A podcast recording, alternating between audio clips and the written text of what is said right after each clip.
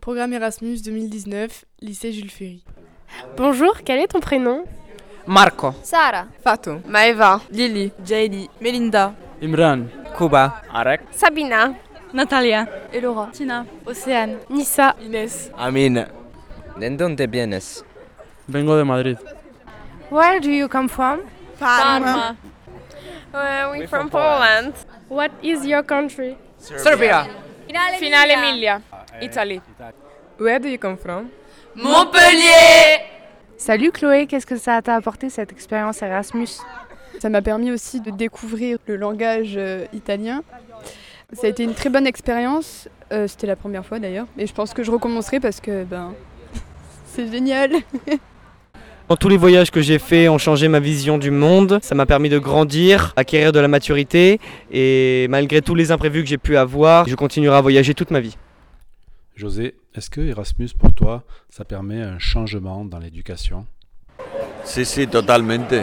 Es un cambio total, pero hay que contar con los socios porque si los socios no funcionan, entonces el proyecto no funciona.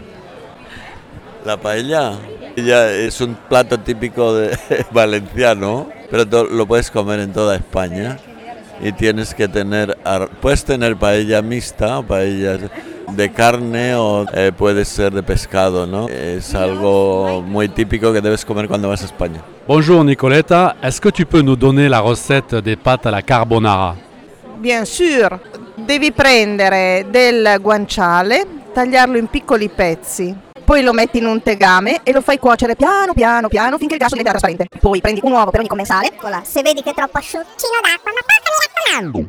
mescola bene e servi. Buon appetito! Marie-Rosée, quel est le secret du gazpacho El gazpacho. bueno, para hacer un buen gazpacho andaluz hace falta tomate de España, de Granada, pepino, pimiento, ajo, un poquito de cebolla, muy poco, aceite de oliva, por supuesto, sal, pimentón dulce, batirlo con la batidora, luego le echas un poco de pan, después agua fresca y ya tienes un delicioso gazpacho. Mathieu, est-ce que tu peux nous donner le secret des fameux pierogi polonais Największym sekretem pie...